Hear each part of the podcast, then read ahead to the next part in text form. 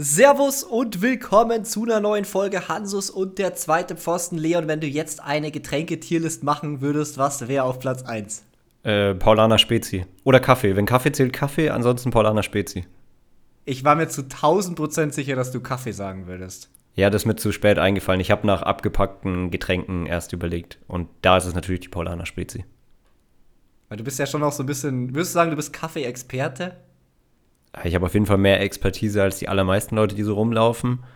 Ähm, und einen ziemlich hohen Anspruch an Kaffee. Würdest du sagen, du hast mehr Expertise in Fußball oder in Kaffee? Uh. Ja, prozentual wahrscheinlich in Kaffee. Da gibt es nicht so viele, die sich gut auskennen und da kommt man dann höher in so ein großes Perzentil. Ähm, aber ich beschäftige mich mehr mit Fußball als mit Kaffee. Ja, weil da gibt es auch einfach viel mehr. Da kommt immer was Neues dazu. Bei Kaffee passiert ja nicht so viel. Ja, weniger, seltener. Aber wenn mal was passiert, ist es immer gleich groundbreaking.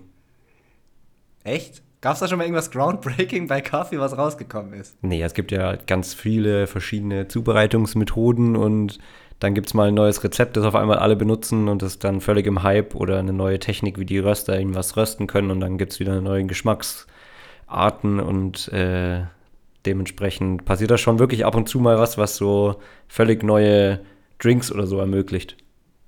Krass. Ja, um das Thema abzuschließen, würde ich sagen, wenn du jetzt schon so ein großer Kaffee-Experte angeblich bist, ein Tipp für unsere Zuhörer, was Kaffee machen angeht. Ähm, mein Tipp ist, dass man nicht bei der Mühle spart, sondern lieber bei, bei der Maschine. Also wenn man Espresso daheim machen will, ist es wichtiger, mehr Geld in die Mühle zu investieren, als in die Maschine selbst. Ist es wichtig, dass man die sich selbst malt? Weil ich habe ja. immer so Pulver. Ja, okay, wenn man, wenn man da anfängt, ist schon da, da schon vorbei okay. quasi. Da hast du schon alles falsch gemacht. Also das ist natürlich das absolut Wichtigste überhaupt. Frischen Kaffee kaufen, am besten ähm, lokal geröstet, äh, aufgrund der Frische, wo man das dann irgendwie nachvollzie nachvollziehen kann und nicht irgendwie teuren, ja, gebrandeten Kaffee, sondern halt von Experten und dann selber malen. Okay. Ja, also das Intro geht jetzt so ein bisschen vom Spotify to Marian aus. Der hat eine Frage gestellt, dass wir ein Getränke-Ranking machen sollen. Das machen wir jetzt nicht. Wir machen dafür später dann noch ein Ranking der Top 10 Außenverteidiger und beantworten generell ein paar von euren Fragen. Und dazu reden wir natürlich über Leverkusen gegen Bayern. Apropos Fragen, damit es jetzt auch schon weg ist, stellt neue Fragen unbedingt jetzt schon, geht jetzt schon hier bei Spotify rein und schreibt neue Fragen für die nächste Folge.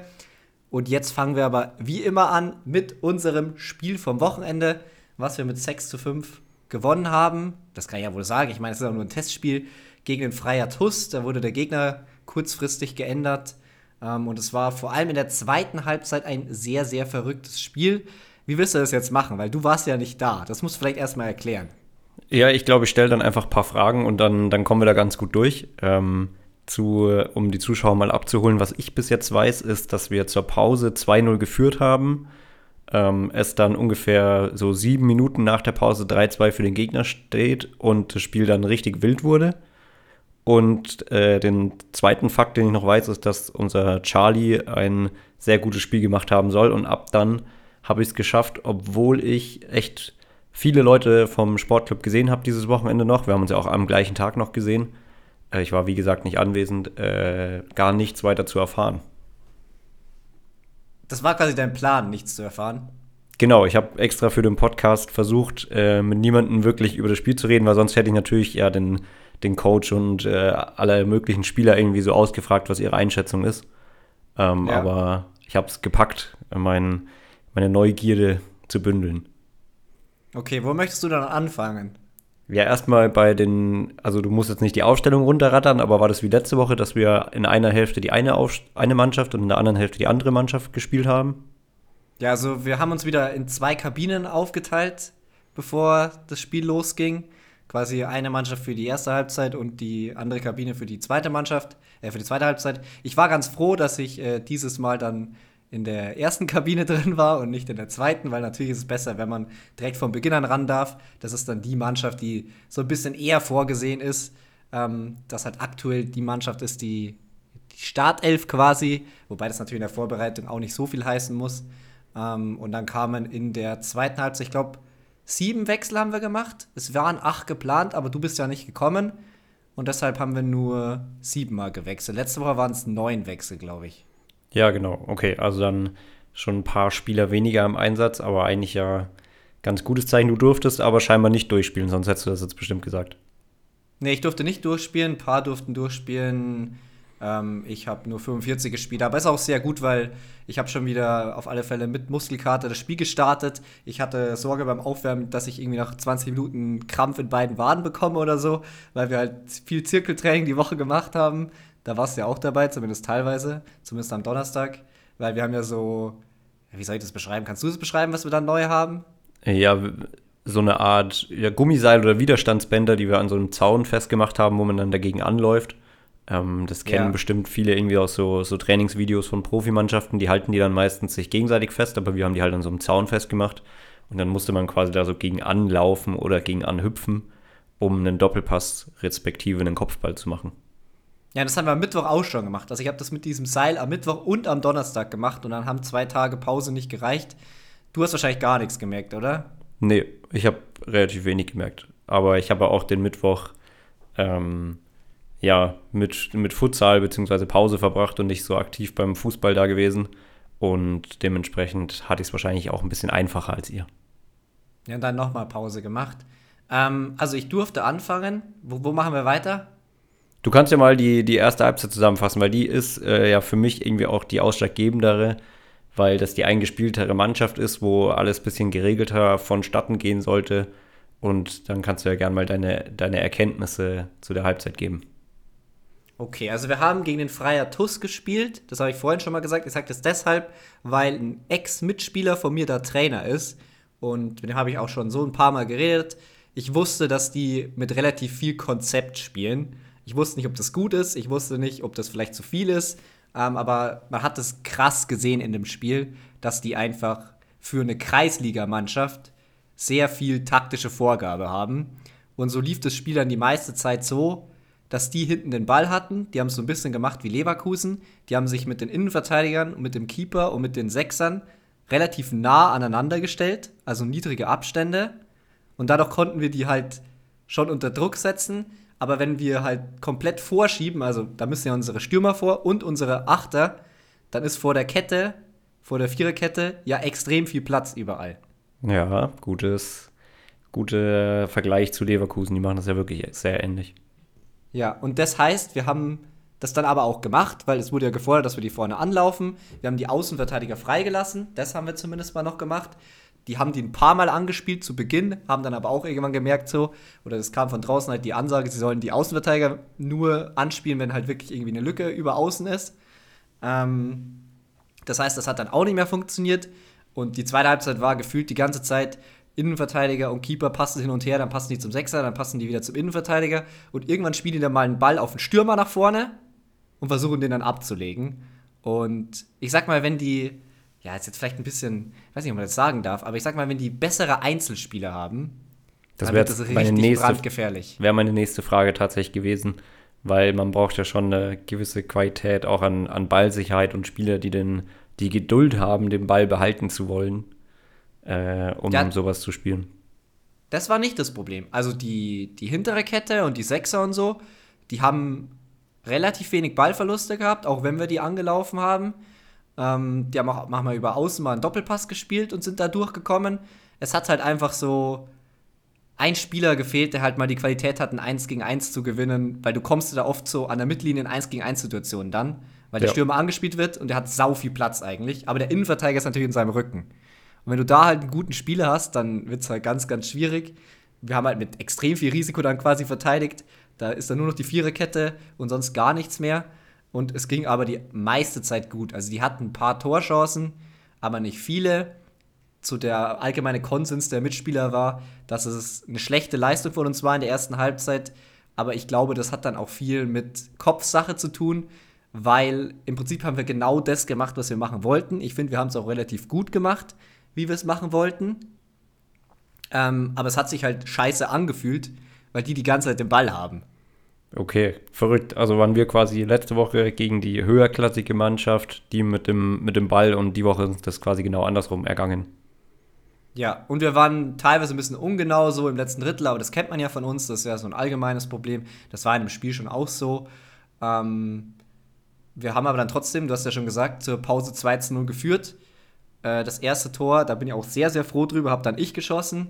Das war so ein bisschen, ja, wie soll man sagen, Iron Robben Flashbacks in Zeitlupe, würde ich sagen. Der 1-0 Hansus. ich habe so rechts außen den Ball bekommen am 16er Eck, habe dann einmal gewackelt und den dann so in, ins lange Eck hoch äh, reingeschossen. Vergleichbar mit der äh, Eindrehübung, die wir da irgendwann eine Zeit lang während Corona immer zu zweit gemacht haben. Ja, vergleichbar mit dieser Übung. Ähm, der Schuss war aber, ich weiß nicht, im Nachhinein kann ich nicht sagen, ob ich den gescheit getroffen habe oder nicht. Der war sehr langsam, aber er war auch sehr hoch und hat dadurch einen sehr schönen Bogen gemacht und ist dann so über den Keeper hinten reingefallen, einfach. Ähm, und war, war ein schönes Tor eigentlich. Ja, sehr gut. Ähm, zeigt mal wieder, dass man auch einfach mal einen Abschluss nehmen kann, weil der dann trotzdem ja, halt auch gut. einfach mal reinfliegen kann. Aber das war auch eine Position, da muss man ja schießen. Also ich, ich bin jetzt auch kein Freund davon, wenn der, also das weißt du ja, wenn ein Mitspieler besser steht, dann spiele ich den schon an, aber das war halt so eine obvious Schussposition.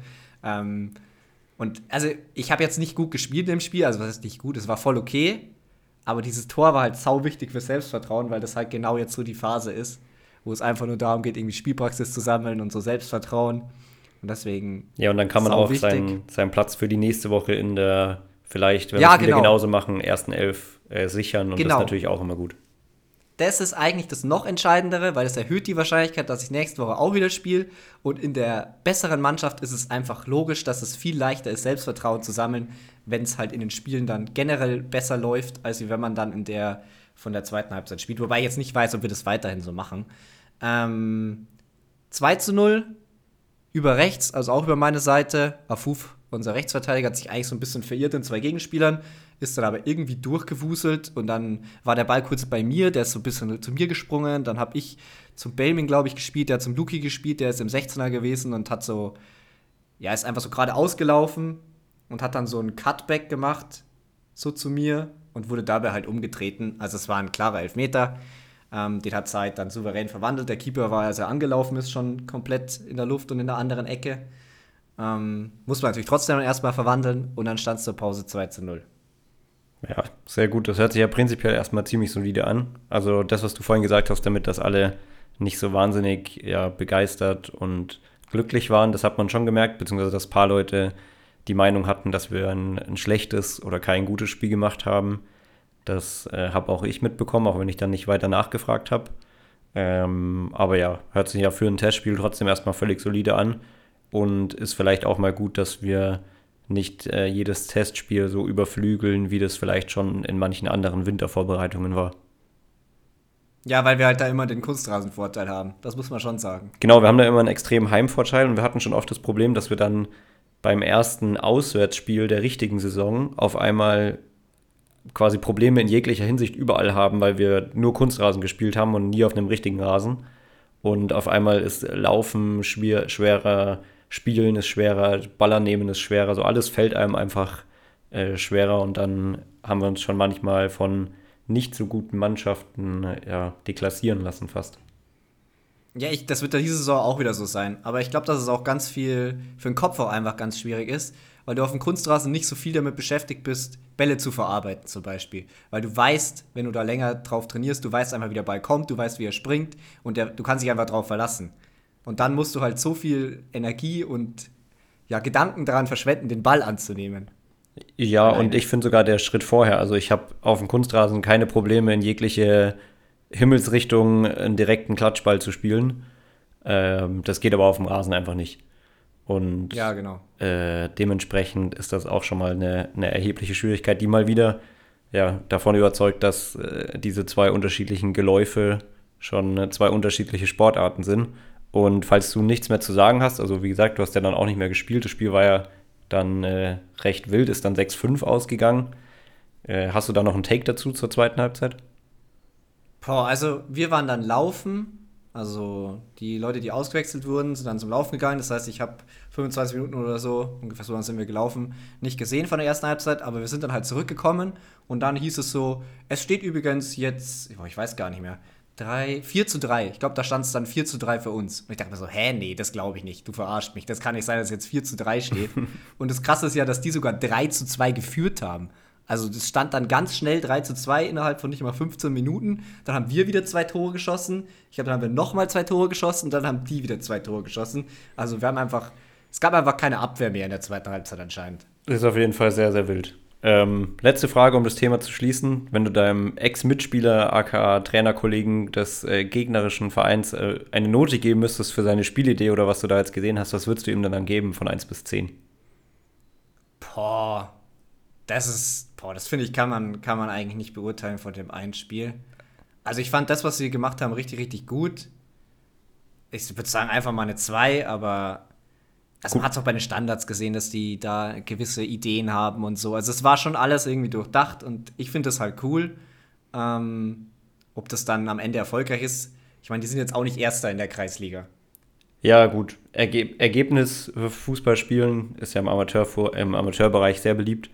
Ähm, was ich auch irgendwo verstehen kann, aber ich finde es schon auch immer cool, wenn man Mannschaften sieht, die einfach ja sehr viel reproduzierbare Situationen und Ereignisse erzeugen, weil das einfach, ja, es, es zeugt einfach davon, dass ähm, wenn man trainiert, man es wirklich schaffen kann, äh, solche Sachen zu üben und zu verbessern und dann sieht man das auch im Spiel und ja, ich glaube auch, dass das für den, für den Trainer ganz cool ist, wenn man so eine Handschrift lesen kann. Ja, also ich, das macht dann einfach als Trainer auch, glaube ich, viel Spaß, wenn es dann mal aufgeht so. Ja, total. Also glaube ich auch, dass es so ist. Ähm, nicht ganz aufgegangen ist der Plan von Thomas Tuchel im, im Topspiel von der deutschen Fußball-Bundesliga und darüber wollten wir jetzt leider auch noch ein bisschen reden. Darüber wollen wir reden. Ich habe mir einige Notizen gemacht und das erste, was hier steht, ich sah aus wie ein Frosch, Bayern hat gespielt wie ein Frosch. ja, gut, da, da kann ich ein bisschen Kontext geben. Ich sah aus wie ein äh, Lehrling im ersten, im ersten Lehrjahr auf der Baustelle. Äh, wir waren auf dem, auf dem Fasching vom Sportclub und haben dann gemeinschaftlich noch das Spiel geschaut vorher. Waren dementsprechend auch alle schon verkleidet und du bist eben als, als Frosch da angehüpft gekommen. Ja, man kann es auf Instagram sehen. Bei SC Regensburg Instagram, äh, ich glaube, da war auch nur ein Kommentar darunter unter dem Post, da hat jemand gefragt, wo ich bin. Stimmt, ja, habe ich gesehen, habe ich gesehen. Ähm, war natürlich ja die wichtigste Frage, die da noch geklärt werden musste, wo du auf dem Bild bist. Hinten links der Mann mit den, mit den Froschohren. Genau, ich war aber auch gut versteckt, muss man auch sagen. Ja, du bist ja jetzt nicht gerade der Größte und stehst dann auch noch ganz hinten äh, auf einem Stuhl, aber hat dann auch nicht mehr viel geholfen. Hat leider nicht so viel geholfen. Aber wir wollen nicht über Frösche reden, sondern über dieses scheiß Spiel. Ich meine, wir sind ja beide Bayern-Fans, dementsprechend war das nicht so erfreulich, ähm, dass Leverkusen da hoch verdient, muss man insgesamt sagen, mit 13-0 gewonnen hat. Ähm, ich fand auch, also Thomas Tuchel hat ja dann nach dem Spiel gesagt, dass es nicht an, sich nicht angefühlt hat wie ein 3 zu 0. Das konnte ich jetzt nicht so nachvollziehen. Ich meine, als Trainer nach dem Spiel, generell nach so einem Ergebnis, ist man natürlich angefressen. Finde ich jetzt, ist jetzt auch keine schlimme Aussage oder so, aber es war jetzt, also wer den Spielverlauf anschaut, also 2-0 mindestens. Ja, ich hätte jetzt auch gesagt, das ist ein richtig klassisches 2-0 gewesen und das wäre es ja eigentlich auch gewesen, wenn, wenn äh, Frimpong da nicht noch quasi dieses äh, Tor mit aufs leere Tor erzielen würde, weil es jetzt eben auch keine, es war keine Deklassierung von, von Leverkusen in Richtung Bayern, sie haben sie jetzt nicht gedemütigt, aber es war wirklich von der allerersten Minute des Spiels an bis zum Ende so, dass Leverkusen einfach entschieden hat, was passiert und was nicht passiert. Und Bayern hat irgendwie keine Chance gehabt, äh, keine Chance gehabt darauf Einfluss zu nehmen.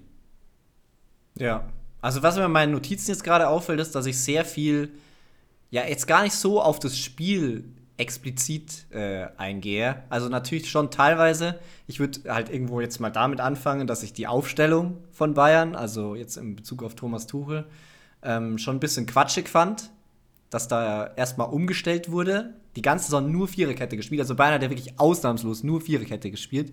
Und dann in dem wichtigsten Spiel der Saison Jetzt gibt es wahrscheinlich irgendein Ausnahmespiel, wo sie mal nicht Viererkette gespielt haben, aber die haben wirklich fast nur Viererkette gespielt. Ähm, und dann stellen die da auf einmal um und dann muss Bowie Linksverteidiger spielen in seinem ersten Spiel von Anfang an gegen den stärksten, gegen eine der stärksten Mannschaften der Welt aktuell. Und er sah so kacke aus in dem Spiel, aber es ist ja nicht mal seine Schuld. Und dann wird er trotzdem erst irgendwann in der 60. oder so ausgewechselt, oder ich glaube sogar noch später. Ja, äh, du hast jetzt viel gesagt, ich stimme dir gefühlt bei allem zu um das Ganze mal aufzurollen, ich habe das auch nachgeschaut, wann Bayern eigentlich die Saison mal Dreierkette gespielt hat. Das war wirklich nur gegen Stuttgart der Fall. Da haben sie tiefer gestanden in der Allianz Arena. Stuttgart hatte viel Ballbesitz. Das Spiel haben sie gewonnen. Ähm, dazu würde ich sagen, das habe ich mir auch aufgeschrieben. Ich verstehe, dass sie das so gemacht haben, dass sie Dreierkette verteidigen wollten, weil du damit einfach die, ich nenne es jetzt mal, die, die Lanes oder die Räume auf der, auf der Halbspur, wo Leverkusen immer wieder durchbricht, mit zwei Innenverteidigern verteidigen kannst und dann immer noch einen quasi hast. Deswegen verstehe ich das, aber um dir jetzt dann zuzustimmen, personell die Auswahl an Spielern, die Thomas Tuchel aufs Feld geschickt hat, habe ich irgendwie nicht so mega gefühlt. Ja, also ich finde am schlimmsten finde ich halt das mit den Außenverteidigern tatsächlich, weil später kam ja dann auch noch äh, Guerrero, Guerrero rein, wo man sich denkt, äh, der müsste eigentlich anfangen links hinten, dann kommt Guerrero rein und spielt Rechtsverteidiger. Und Masraoui Linksverteidiger, das hat mich völlig in den Bruch geschoben. Ähm, vor allem, weil die beiden dann, also sie haben beide quasi beide Seitenverkehr gespielt, beide auf ihrem schwachen Fuß. Und sie sind dann aber nicht in die Mitte gezogen, sondern trotzdem außen geblieben und haben weiter überlaufen. Und das hat irgendwie keinen Sinn gemacht in meinem Kopf. Genau, das hat überhaupt keinen Sinn ergeben. Und Masraui, das ist ja das nächste dann wieder, Masraui hat ja sogar schon Linksverteidiger gespielt. Hat er nicht für die marokkanische Nationalmannschaft eine Zeit lang nur Linksverteidiger die ganze Zeit gespielt? Da war doch irgendwas. Ja, ja, weil sie eben Hakimi haben und keinen allzu ja. guten Linksverteidiger, den ich jetzt nicht kenne, auch nicht disrespekten will, aber dann da Masraui hinzustellen als spielstarken oder vielleicht sogar leicht inversen Innenverteidiger mit äh, 6er, 8er Qualitäten, das hätte einfach brutal Sinn gemacht. Ähm, Habe ich jetzt auch nicht ganz so richtig verstanden. Weil bei Guerrero nehme ich mal an, dass er irgendwie angeschlagen war, weil ansonsten ergibt es halt hinten und vorne keinen Sinn, dass der nicht gespielt hat. Es wird, es wird nur gemunkelt, aber man, man hat gesagt, dass, oder das, was ich jetzt am meisten gelesen und gehört habe, dass die Entscheidung quasi aufgrund des äh, Tempos von Bowie gefallen ist, weil man Frimpong kontern wollte. Und ja, das ja quasi schon allein deswegen, weil Frimpong auf der Bank saß, nicht so richtig funktioniert hat. Ja, ja gut. Also es geht natürlich schon viel Gefahr von Frimpong aus und Davies hast du nicht. Dann überlegst du, hm, wer ist unser schnellster Außenverteidiger? Das ist wahrscheinlich Bowie und dann hat er Bowie dahingestellt. Ich denke, so ist der Gedankengang. Ja, genau. Also ich, ich glaube auch, dass es wirklich so war und er hat ja auch, äh, Thomas Tuchel mit er gemeint, er hat ja auch die Woche begründet, dass sie quasi fünf Tage jetzt mal wirklich Zeit hatten, das zu trainieren und das genauso trainiert haben und sich dann deswegen sicher waren. Ich habe im Allgemeinen einfach das Gefühl, dass Bayern sich halt so krass wie schon lange nicht mehr auf einen Gegner eingestellt hat. Vor allem, wenn man die, nur auf die Bundesliga schaut. Also Champions League machen sie es ja schon ab und zu, aber die haben sich, und ich meine nicht eingestellt im Sinne von vorbereitet auf einen Gegner, ist ja normal, sondern sich so richtig untergeordnet und gesagt, hey, ihr seid so gut, wir müssen das so und so spielen, wir müssen so und so uns verbiegen, damit wir das verteidigen können. Ja, ja. Ja, die nächste interessante Entscheidung, also nicht nur Außenverteidigerposition, ist dann in der Innenverteidigung wo dann einfach der Notnagel Dyer spielt, der gerade von Asien Cup zurückgekehrte Kim Min-Chae spielt und äh, Upa und äh, De Licht 19 Minuten auf der Bank sitzt. Und Upa Meccano war ja auch erst verletzt. Ich liebe Upa Meccano ja. Ähm, und ich würde es auch mein Innenverteidiger Nummer 1 für Bayern, auf jeden Fall, in Vierer- und in Dreierkette. Aber dass Delikt dann nicht einfach in der Mitte spielt oder, oder links. Ich, ich habe es wirklich auch überhaupt nicht verstanden. Ich finde es fast schon kriminell und ich habe das Gefühl, dass das so ein richtiger Sargnagel auf der Beziehung von Delikt und Thomas Tuchel war. Aber hat jetzt die letzten Spiele schon viel von Anfang an gespielt, eigentlich. Ich glaube fast immer. Ja, aber weil Tuchel ja keine Option hatte. Upamecano war verletzt, ja. Kim war noch nicht da und dann haben halt Dyer und Delikt gespielt. Da muss man auch sagen, Delikt hat ja viel links gespielt anfangs für Bayern und Tuchel hat ihn dann in der Pressekonferenz irgendwann mal kritisiert und hat ihn dann quasi im nächsten Spiel rechts spielen lassen und dann danach gesagt, dass er das gemacht hat, damit es für Delikt einfacher ist, mitzuspielen. Also das war auch schon so ein kleiner Seitenhieb, obwohl er da gespielt hat. Und jetzt war die erste Gelegenheit, ihn nicht spielen zu lassen. Es wird sogar Dreierkette gespielt mit drei Innenverteidigern und ja, Matthias Delikt spielt dann trotzdem nicht. Und das finde ich schon, also ich finde es fast kriminell aus Bayern Sicht.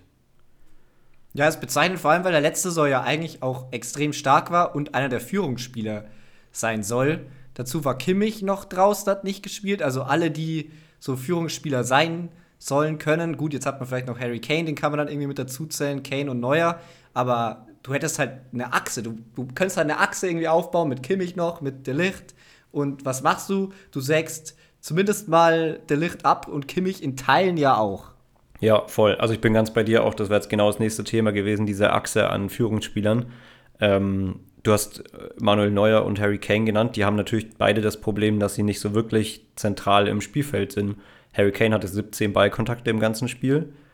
Ähm, es hat ja auch immer was mit Körpersprache zu tun. Nicht nur, ist klar, aber wenn du wenig Aktionen hast und wenig Chancen hast, dann kannst du viel reden, aber du kannst nicht, du kannst es nicht vorleben. Und bei Manuel Neuer ist es irgendwie auch das Gleiche. Bei ihm hatte ich jetzt spezifisch in dem Spiel halt das Gefühl, dass er so viele Bälle ins Ausgeschlagen hat, dass er nicht die, die Ruhe ausgestrahlt hat, die er normalerweise immer ausstrahlt in solchen Momenten. Ja, stimmt. Da muss man natürlich sagen, dass er die Woche nicht trainiert hat wegen Verletzung und man nicht weiß, wie sehr ihn das jetzt irgendwie beeinflusst hat. Ja, gut. Das kann man, kann man auch wieder anführen, aber gerade dann ist es ja noch ein Unsicherheitsfaktor mehr vielleicht für so einen, für so einen Mitspieler. Ähm, ja, Kimmich habe ich auch schmerzlich vermisst. Der hat auch die Woche nicht so richtig viel trainiert. Ähm, aber im Normalfall, wenn er dann mindestens einmal trainiert hat, hat er bis jetzt bei jedem anderen Bayern-Trainer dann immer noch gespielt. Ob ich das jetzt für seine Gesundheit so förderlich gefunden hätte, ist mal die andere Frage, aber war auch schon wieder ein, ein klarer Zeig darauf, was Tuchel von Josua Kimmichs Unangefochtenheit im Mittelfeld hält. Ja, wobei ich fand auch in dem Spiel, als Kimmich reinkam, sah das Bayern-Spiel besser aus. Ja, absolut. Ähm, es hat einfach ein bisschen mehr Struktur, er hat so ein bisschen anderes, ein anderes Element einfach. Er ist einfach ein Weltklasse-Spieler, auch wenn viele Leute ihn aktuell nicht so gern haben, was ich irgendwo auch verstehen kann. Aber er ist einfach so gut, dass er einfach das Bayern-Spiel immer besser macht. Es gibt keinen Grund, dass er nicht spielt. Ja, das ist, das ist jetzt, würde ich mal sagen, ganz starke Ansichtssache. Also ich gehe in Teilen mit. Äh, ich denke, da werden viele Leute widersprechen. Ähm, aber also in dem Spiel wie gesagt, man hat einfach so einen Unterschied gemerkt. Er braucht halt nur mal so die richtigen Leute um sich rum. Ich glaube, das Problem ist immer noch nicht Kimmich, auch wenn er gerade in einer schwachen Phase ist. Also so weit gehe ich mit. Ja, genau. Also, dass er in einer schwachen Phase ist, das kann man ja nicht wegdiskutieren. Das ist ja sehr, sehr offensichtlich im Vergleich zu dem, was er schon ge geleistet hat, ist er einfach nicht so gut aktuell. Ähm, die Alternativen sind halt aber auch nicht da. Ne? Es ist nicht so, als ob Conny Leimer ist eh verletzt, äh, Guerrero eigentlich dann eher als Linksverteidiger eingeplant. Du hast Pavlovic, der das extrem gut gemacht hat, aber halt trotzdem ein junger Spieler ist. Und du hast Goretzka, der äh, zwar extrem beliebt ist unter Bayern-Fans, aber halt auch von Leverkusen mal wieder das Pressing-Opfer war, was jetzt auch schon mehrere Male die Saison passiert ist. Und dementsprechend weiß ich nicht, ob das so hilfreich war, dass Goretzka quasi der Ankerspieler im Zentrum war. Ja, ja, aber gut. Also, dass er Kimmich nicht hat spielen lassen, kann ich nachvollziehen. Generell habe ich auch noch einige Sachen, um Thomas Tuchel so ein bisschen in Schutz zu nehmen, sogar. Ähm, also, zum einen darf man die Verletzungen halt nicht außer Acht lassen. Bayern wird schon so ein bisschen auseinandergenommen von Verletzungen, weil das macht halt schon einen riesen Unterschied, ob du mal zumindest halbwegs mit den gleichen Spielern spielen kannst oder ob du da immer so eine Nottruppe irgendwie noch zusammenbasteln musst, wo dann gefühlt jeder direkt spielen muss, den du, der im Training war am Freitag, weil ansonsten geht da nichts. Ähm, da muss man sagen, Leverkusen ist komplett crazy. Das darf man nicht außer Acht lassen. Also Leverkusen ist absolut irre. Sowas gab es im deutschen Fußball bis jetzt nur bei Bayern mit extrem finanziellen Möglichkeiten plus dem vielleicht besten Trainer aller Zeiten, Pep Guardiola. Also es hat diese Kombination gebraucht, um so eine Punkteausbeute zu haben, wie sie Leverkusen jetzt fährt. Und dass man dann dagegen nicht gut aussieht, das, das kann schon passieren so. Ja, die sind, also die sind wirklich komplett gestört unterwegs. Auch alle, alle Statistiken, die sie auffahren, die Abläufe, die sie drin hatten, ähm, mit welchem Selbstvertrauen die spielen, wie die, wie die Spiele in letzter Sekunde entscheiden können, das kann man wirklich einfach nicht hoch genug hängen, wie gut Leverkusen eigentlich war. Aber ich glaube, gerade daher kommt halt auch der, der Frust irgendwo, wenn man sich dann anschaut, wie Bayern 90 Minuten lang keine Chance hatte in dem Spiel. Ja, ja, und ich sag auch, gut, fangen wir da schon an. Ich sag mal erstmal noch das andere. Ich finde Xabi Alonso, wo wir bei Leverkusen bleiben, also bis jetzt in seiner Karriere. Ich, ich bin, ich muss noch abwarten. Ne? Also ich will den auch noch nicht jetzt, der ist ja krank gehypt und so. Ich finde, man muss noch eine zweite Trainerstation abwarten, ob er wirklich eine dritte. das ist, nachdem er aussieht. Oder dritte Station, ja. Ähm, aber ich finde, er hat auch so ein bisschen so einen Guardiola-Effekt bei seinen Spielern. Also ich fand das auch krass, als Guardiola zum Beispiel im FC Bayern war oder jetzt bei Manchester City ist es teilweise auch so. Da kommen Spieler, die vorher eigentlich nicht so krass waren und die spielen aber auf einmal wie Weltklasse-Spieler. Gutes Beispiel bei City ist so Ake. Ja, absolut. Ich, manch, also ich habe auch das Gefühl, dass das, dass das dann wirklich, man könnte da alle möglichen Gründe anführen. Also von, ja, er war selber halt einfach Weltklasse, er weiß, wie ein Spieler denkt, bis er hat einfach diese Aura, die Spieler dann spüren oder er ist einfach kredibiler dadurch, dass alle wissen, ja, er kann das wirklich, was er uns vermitteln will. Aber es ist, es muss ja dann am Ende mal wieder so eine Mischung aus allen, aus allen Sachen sein. Ähm, was mich extrem beeindruckt, ist einfach, dass er bei Leverkusen so richtig für alle erkennbar logisch gearbeitet hat irgendwie, weil er, er kam hin, er hat sie stabilisiert, die haben defensiv besser gespielt, die haben dann so ein bisschen gebunkert und Konterfußball gespielt, Umschaltfußball und der hat sie, der hat die so krass entwickelt, aber irgendwie auf Ansage, dass das einfach von außen völlig, das sieht zu gut aus, um wahr zu sein, aber es ist einfach wahr. Ja. Ja, da komme ich so zu einer ganz allgemeinen Frage, wie viel Trainer ist es und wie viel Mannschaft ist es? Weil die Mannschaft ist ja schon trotzdem crazy. Also da sind ja so viele Spieler drin, wo man auch drauf gewartet hat, dass die so einen Sprung machen. Und die machen den jetzt alle, die machen den alle auf einmal. Ta, Tapsoba, Kusunu, also nur mal Innenverteidiger zu nennen, Grimaldo, Frimpong, gut, war vorher auch schon gut. Äh, Palacios ist ein gutes Beispiel. Wird zwar vorher auch schon gut, aber ganz viele Spieler auf einmal. Aber da muss man auch wieder sagen, gerade bei so Namen wie, wie Ta, Kusunu, ähm, Tabsoba hinten drin, die spielen ja sogar in der Konstellation schon ein bisschen länger zusammen und vor allem Tar, der Spieler jetzt glaube ich am längsten, also weiß nicht wie lange der jetzt schon bei Leverkusen ist, aber echt lang, der hat diesen Schritt jetzt schon so lange nicht gemacht und dann kommt ein, kommt ein Trainer wie Xavi Alonso und bringt den, bringt, schafft es einfach, dass er den Schritt macht, unabhängig davon, wie alt er ist quasi, nochmal ein bisschen besser zu werden. Deswegen würde ich da schon ja ne, einen großen Trainereffekt quasi hinterlegen wollen. Okay. Ja, hast du noch was zu Xabi Alonso zu sagen? Weil sonst gehe ich wieder zu Tuchel zurück. Ich würde nur sagen, dass Xabi Alonso wahrscheinlich äh, Liverpool-Trainer wird. Meinst du? Ja, glaube ich schon. ja. Ich halte es für am attraktivsten. Ähm, vielleicht sollte er, ich war kurz weg, falls du es gemerkt hast. Ähm, äh, nee, du warst nicht weg. Bei mir warst du da, nur ich habe gesehen, dass dein Bildschirm schwarz geworden ist. Okay, ja, der, ich dachte, ich war kurz weg. Ähm, ich glaube es auf jeden Fall, weil der Platz wird einfach frei, das wäre übelst logisch, das hätte absolutes Feeling und dementsprechend ja, möchte ich das noch loswerden. Ja, ich möchte noch sagen zu Thomas Tuchel, so ganz allgemein. Er spielt einen erfolgreichen Fußball im FC Bayern, auch wenn die nur Zweites in der Bundesliga, weil auch die Punktausbeute von Bayern ist auf alle Fälle immer noch krass. In der Champions League sind sie durchmarschiert. In, klar, gegen Saarbrücken haben sie verloren und das war so ein Ausrutscher, aber da war auch die halbe Mannschaft verletzt. Und ähm, solche Spiele, da kannst du sein, also da ist egal, wer du bist, es kann einfach irgendwie trotzdem passieren, dass du mal irgendwo ein Spiel verlierst, auch gegen so einen Gegner. Ähm, aber, aber ich finde, sein Ansatz von Fußball passt nicht zum FC Bayern. Also so dieses Allgemeine, was sich der FC Bayern aufgebaut hat über die Jahre, wie sie spielen wollen, so von der allgemeinen Vereinspolitik, vom Fußball her, den man sich als Ziel gesetzt hat, dann war es ja schon eigentlich immer auch attraktiven, schönen Fußball zu spielen. Und Tuchels System, Tuchels Idee von Fußball ist nicht schön. Da geht es nur darum, erfolgreich zu sein. Ja, bin ich 100% dabei. Dieser Pragmatismus, den er irgendwie lebt, rein, ich habe das Gefühl, er lebt ihn nicht nur auf dem, auf dem Trainingsplatz und mit den Spielern aus, sondern auch mit den Transfers, wo er irgendwie seine, seine Finger mit im Spiel hat. So jemand wie Eric Dyer jetzt zu holen, dass Trippier mal nah dran war, Walker die Geschichte, Harry Kane auch aus England, auch wenn der dann gut war, klar.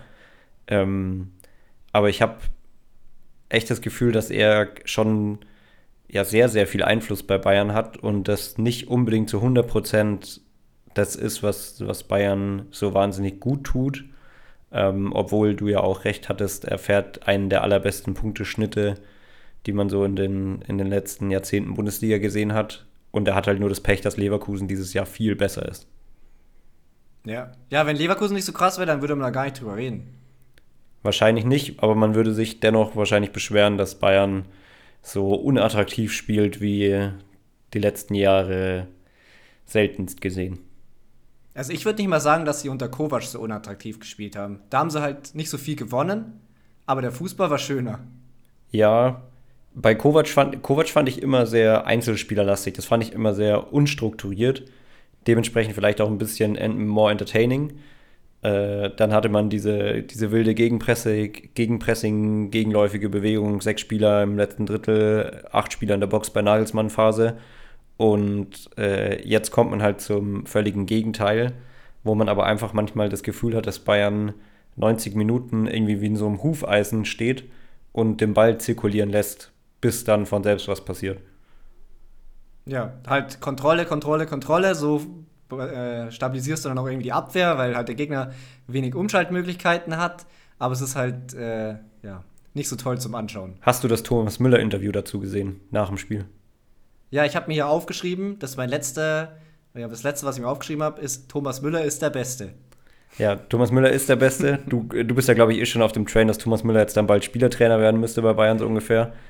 Ja, ähm, cool, das schon. Wäre schon irgendwie mal witzig. Ähm, ich wollte nur darauf anspielen, weil Thomas Müller eben darüber gesprochen hat, äh, dass die Spieler, also er hat Thomas Tuchel in Schutz genommen, wahrscheinlich ganz bewusst, weil er gewusst hätte, dass das sonst auf Thomas Tuchel abge, abgehauen wird, was er sagt. Aber er hat dann quasi die Spieler in die Pflicht genommen, dass sie mehr Bereitschaft zeigen müssen zu zocken und einfach mal Fußball spielen zu wollen, so ungefähr. Und dass den Spielern im Kopf die Freiheit fehle, um eben dieses Zocken auszuführen. Und das fand ich ziemlich interessant. Ja, ja, da kann man jetzt in viele Richtungen gehen. So, wenn ich jetzt Tuchel kritisieren will, dann wäre mein erster Gedanke, weil vielleicht ist das, ich, ich weiß es ja nicht, ne? Aber das Tuchel einfach, weil er so viel auf Kontrolle aus ist, so auf viel auf wenig Risiko, dass die Spieler das die ganze Zeit im Kopf haben. Ja, voll. Und äh, dass man wahrscheinlich auch von ihm, kann ich mir so vorstellen, sehr direktes Feedback auf nicht planmäßige Aktionen bekommt. Ja, also dass man quasi die ganze Zeit auch so ein bisschen nach dem Muster spielen muss. Ja, genau, dass, dass es eben einfach ja, einen gewissen Zwang dazu gibt, sich an den Plan zu halten, weil es ansonsten, ja, dann wird ansonsten mal draufgehauen. Aber ja, ich möchte, wie gesagt, nicht alles schlecht reden, weil ich würde ihn jetzt trotzdem nicht rausschmeißen. Ich glaube, die Diskussion gibt es ja jetzt auch viel. Ähm, habe ich auch schon in diversen WhatsApp-Gruppen jetzt gelesen, dass, dass man Thomas Tuchel jetzt rauswerfen würde. Das würde ich auf jeden Fall trotzdem nicht machen, obwohl ich absolut deiner Meinung bin. Würde ich auch nicht machen, vor allem, weil man die Saison auch noch retten kann. Und ich kann mir das, hört sich verrückt an, aber ich kann mir das auch immer noch vorstellen, dass Bayern mit dem Fußball deutscher Meister wird. Es kommt natürlich jetzt auf Leverkusen drauf an. Leverkusen braucht irgendwie aus irgendeinem Grund mal eine kurze, schwache Phase. Ähm, Champions League, sage ich, ist auch alles möglich. Also natürlich auch da brauchst du ein bisschen Glück, vielleicht mit den Losen auch und so. Aber also unmöglich ist es nicht, die zu gewinnen, auch wenn man sich nicht vorstellen kann. Ja, halte ich auf jeden Fall im Bereich des Möglichen. Aber ich glaube, das war jetzt ein gutes Schlusswort für den Themenbereich und wir gehen über zu euren Fragen. Zu euren Fragen haben wir vier rausgesucht. Wir fangen an, ja, logischerweise mit der ersten, die da steht. Die ist vom Lucien, Lucien. Favre. Zwei Tage. Favre, genau, wahrscheinlich. Der hat schon mal eine Frage gestellt, oder? Bestimmt. Gibt, gibt viele Leute, die öfter Fragen stellen. Und wie gesagt, wir haben es vorhin auch am Anfang gesagt, immer wieder gerne sehr gute Fragen stellen. Ich fand, die Qualität der Fragen für die Folge war extrem hoch. Ähm, hat mich gefreut ja, und stimmt. hat Spaß gemacht, die auszusortieren. Da mussten wir noch welche rausschmeißen, weil es einfach so viele gute waren. Könnt ihr bitte mal eure Meinung über die Fanproteste mit Schokomünzen, Tennisbällen etc. gegen den DFL reden? Die DFL, oder? Ja, es ist die deutsche Fußballliga. Ähm, ja. Ich finde, dass die Fanproteste äh, völlig gerechtfertigt sind und ich finde die auch überhaupt nicht schlimm, weil Schokomünzen und Tennisbälle auf ein Spielfeld werfen ähm, und vom, mit Ansage quasi ist wirklich sehr, sehr harmlos. Also sie, sie verschaffen sich auf eine ziemlich harmlose Art und Weise Gehör. Dementsprechend finde ich das schon mal gut, wie sie protestieren. Ähm, auch die, die Banner, bis auf ein paar wenige, waren jetzt nicht irgendwie ausfällig oder geschmackslos. Ähm, das ist das gute Recht der Fans. Und prinzipiell im Kern stimme ich da auch der, der Aussage der Fans absolut zu. Na, ich würde auch sagen, also irgendwie müssen sie sich ja äußern, irgendwie müssen sie auf sich aufmerksam machen. Ich fand die, ja, die Proteste am Anfang ehrlich gesagt auch zu harmlos. Also ich finde es fast gut und richtig, dass die jetzt weniger harmlos auch mal teilweise waren. Also ich meine jetzt nicht mit bestimmten Bannern, sondern ich meine in der Art, also in der Länge einfach, dass da auch mal ein bisschen die Leute ernsthaft geärgert werden und sich ernsthaft drüber abfacken. Weil ansonsten bringt es ja nichts, wenn man einfach nur so eine Minute kurz ein bisschen was hinlegt auf den Boden und dann sagt, ja, passt, Das war unser Protest so. Dann bringt es ja nichts. Genau, absolut. Ähm, es ist jetzt endlich mal spürbar und ich glaube, so diese Spielverzögerungen von 15 bis 20 Minuten sind jetzt auch ähm, überhaupt nicht so schlimm. Also das äh, wird jeder vertragen können. Der, der letzte Satz, der mir dazu noch einfällt, ist, dass ich es ein bisschen schade finde, dass wenn man die Sky äh, hier Live-Konferenz schaut, dass extrem einseitig berichtet wird. Also die sind natürlich der DFL gut, ge, gut gesinnt, ist klar, verstehe ich auch, dass sie da jetzt nicht pro Proteste sprechen können.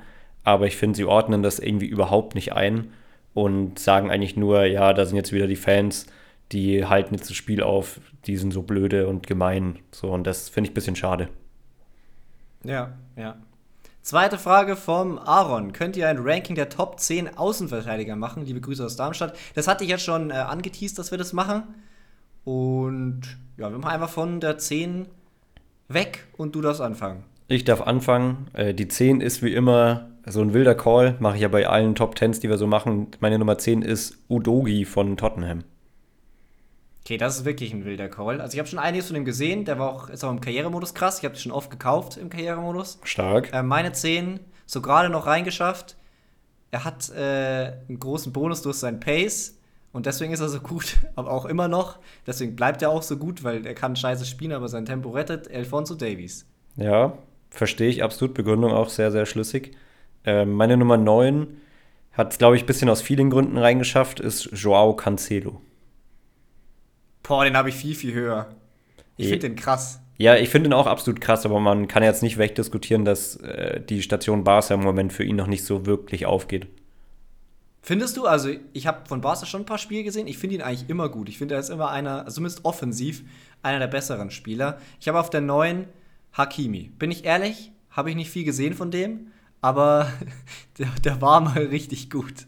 Ich habe ihn deswegen rausgelassen. Mir sind zu viele anderen eingefallen, wo ich irgendwie wusste, wie gut sie sind oder nicht. Und ich dachte, so gut kann er jetzt gerade nicht sein, aber vielleicht auch, weil er beim Afrika Cup war oder so. Irgendwie, ich habe ihn bei mir das nicht reingeschafft, finde ich. Eine gute Platzierung bei dir. Ähm, okay. Ich schließe mich bei der 8 an mit Alfonso Davis, den habe ich da auch. Ähm, der wäre früher viel höher gekommen, weil er einfach zeitweise einer der besten war. Ähm, aktuell, du hast es schon gut begründet, vor allem er ist halt sauschnell. Ja. Meine 8 ist auch sauschnell.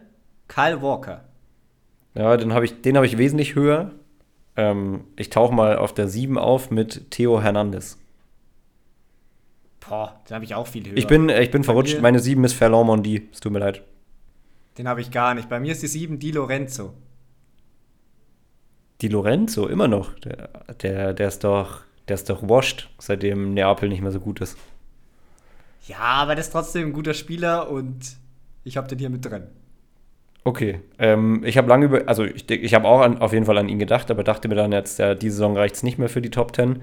Letzte Saison wäre gefühlt noch unter den besten drei gewesen. Jetzt äh, leider nicht mehr dabei. Bei mir jetzt auf der 6 der schon angesprochene Theo Hernandez. Okay, bei mir ist auf der 6 die Marco. Das ist meine Nummer 5. Äh, ich wollte ihn mit Absicht über Theo Hernandez haben, weil ich finde, der macht es wirklich noch ein bisschen besser, aber Inter ist natürlich auch im System wesentlich besser aktuell. Ja, ich finde, bei den Außenverteidigern ist das halt generell immer so eine Systemfrage. Weil jetzt kommt bei mir 5 und 4 Grimaldo und Frimpong. Ja, meine 4 ist Frimpong Frim ist halt kein Außenverteidiger. Meine 4 ist Frimpong. Äh, da hätte ich genau das gleiche gesagt. Ja, deswegen ist halt, also die zählen als Außenverteidiger irgendwie, aber keine Ahnung, so ein Walker ist ein besserer Außenverteidiger, wenn man jetzt sagt Verteidiger. Hast du, hast du gut formuliert, meine Nummer 3 über Frimpong ist Kyle Walker. Okay, ja, meine 3 ist Trent, aber der ist defensiv auch nicht so gut. Ja, ja, streitbares Thema vermutlich. Ähm, an meinem Blick wirst du sehen können, wo ich ihn habe. Äh, meine Nummer 2 ist Alejandro Grimaldo, weil den finde ich wirklich ganz, ganz krass und ich fand den auch im Topspiel wieder übertrieben gut. Ich finde auch übertrieben gut. Ähm, ich glaube, dass Frimpong trotzdem insgesamt wichtiger ist für Leverkusen. Gut, man kommt, über die Standards kann man sich noch Gedanken machen, weil die von sind ja auch sehr gut bei Grimaldo. Meine 2 ist jetzt Joao Cancelo. Oh, der ist heftig hoch bei dir gerutscht. Das ist krank. Ja, der kann rechts spielen, der kann links spielen. Ich finde es einfach krass. Ja, ich finde es auch absolut krass. Ähm, meiner kann rechts spielen, meiner kann im Zentrum spielen. Meiner kann wahrscheinlich auch Zehner spielen, wenn er will. Das ist Trent Alexander Arnold. Okay, ja. Das ist halt wieder so. Er ist halt offensiv gut, aber halt nicht so der typische Verteidiger. Meine Eins, weil der ist halt für mich die Verkörperung eines perfekten Außenverteidigers. Der kann vorne, der kann hinten Er ist Kapitän. Gut, das braucht jetzt mein Außenverteidiger nicht sein, außer Philipp Lahm, Rechen oder so. Äh, Hernandez, Theo Hernandez. Ah, okay. Ja, ich dachte gerade kurz, dass ich an irgendjemand überhaupt nicht gedacht habe, wie damals bei dem Torwart-Ranking. Ähm, ja, ich komme mit Theo Hernandez so hoch gut klar. Äh, er ist ex extrem wichtig für AC Milan. Und wenn der mal wechseln wird, dann wird er auch extrem teuer. Ja, deine Eins? Ja, Trent. Ach, Trent ist deine Eins, krass. Ja, natürlich. Okay. ja, der hat den höchsten Marktwert, glaube ich, oder? Echt? Ich, der, du hast doch vorhin gemeint, Alfonso Davis hat den höchsten Marktwert, da warst du ja richtig Ja, zusammen. Ich glaube, die haben ah, okay. zusammen den gleich, den, den höchsten Marktwert. 70 Millionen oder so. Naja. Aber ich habe meine Spieler natürlich aus FIFA rausgezogen. Ja, mach du die dritte Frage. Die Frage Nummer drei kommt von JM13. Der hat auch schon viele Fragen gestellt und heute kommt er mit: Wie fändet ihr folgende Änderungen im Profifußball? Und wir arbeiten die jetzt alle mal ab und sagen einfach, ob wir das gut oder schlecht finden. Ähm, unbegrenzte Wechsel. Machen wir das jetzt so ausführlich oder kurz? Relativ kurz. Kannst einen Satz dazu sagen. Okay.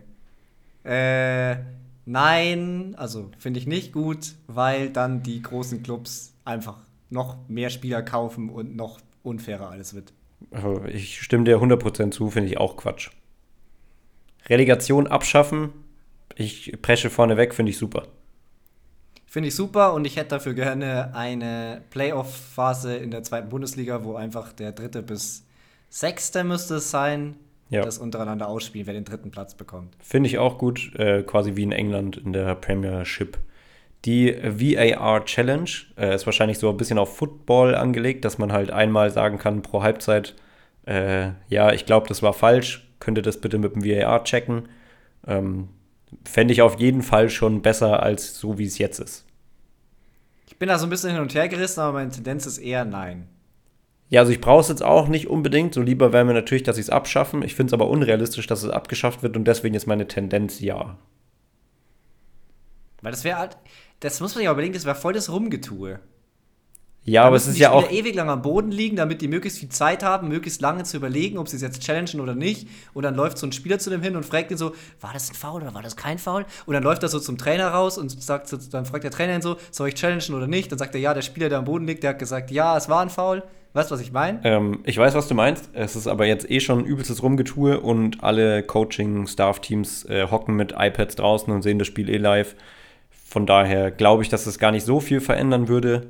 Ähm, und dadurch gäbe es andere VAR-Entscheidungen ja nicht mehr. Das wäre quasi der, der Bonus und dementsprechend nehme ich dann das maximal viermal Rumgetue pro Spiel gerne an.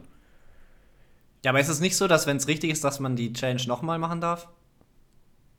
Ah, ja gut, das Modell gibt es glaube ich auch. Ich hätte gesagt, dass es einfach nur einmal pro Halbzeit funktioniert. Ähm, das müsste man logischerweise dann noch ausklügeln. Ähm, wir machen weiter. Nächste Regeländerung wäre alle deutschen Ligen mit je 20 Mannschaften. Mm, weiß nicht. habe ich keine starke Meinung zu.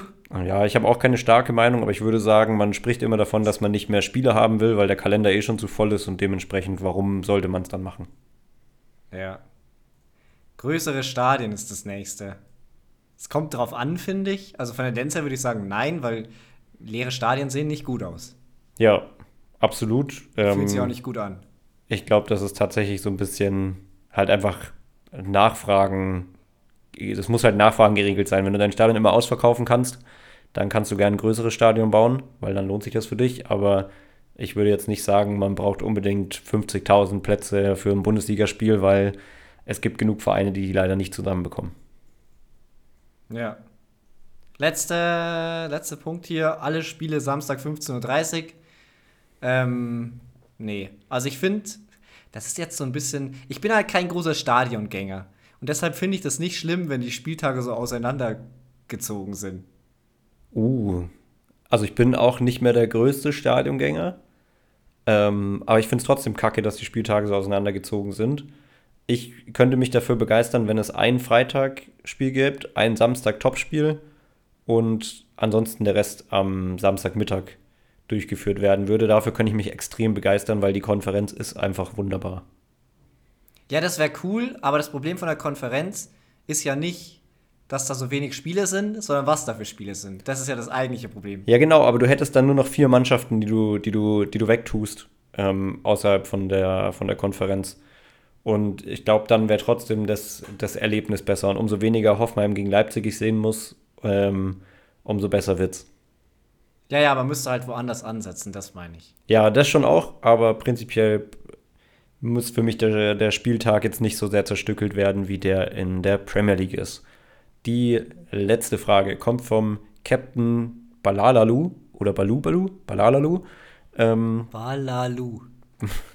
der hat äh, geschrieben, endlich ist Winterpause ähm, vorbei und es kommt wieder eine interessante Folge. Meine Frage ist, was wäre euer Hot Take für die Rückrunde? Er hat da als Beispiel uns schon mal direkt einen weggenommen, ist das sehr mies von ihm gewesen. Ähm, Baumgart wird diese Saison noch Trainer bei Union. Was hast du da? Also ich bin, ich bin ehrlich, ich habe jetzt so ewig lang rumüberlegt, mir ist nichts Gescheites eingefallen, weil ich finde, so ein Hot Take aus dem Arsch ziehen ist immer schwierig, wenn man sich das nicht irgendwie vorher überlegt hat.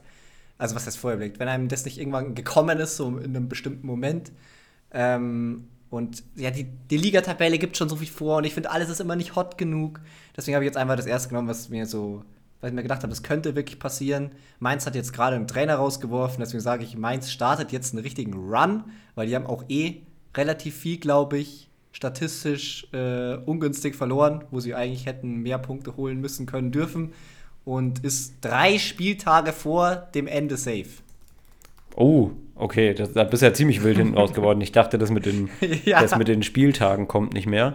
Äh, zur Expected Points Tabelle, die du angesprochen hast, da ist Mainz auf Platz 7 und sie sind 17. 7? Ähm, Alter, die werden so verarscht. Das ist auf jeden Fall absolut verrückt. Äh, ist natürlich eine Mischung aus Pech und Qualität, die fehlt. Ähm, Finde ich aber auf jeden Fall wild. Also, sie haben jetzt aktuell 27 Nee, sie hätten 27 Punkte haben sollen und haben aber nur 12. Das ist auf jeden Fall ganz, ganz wild.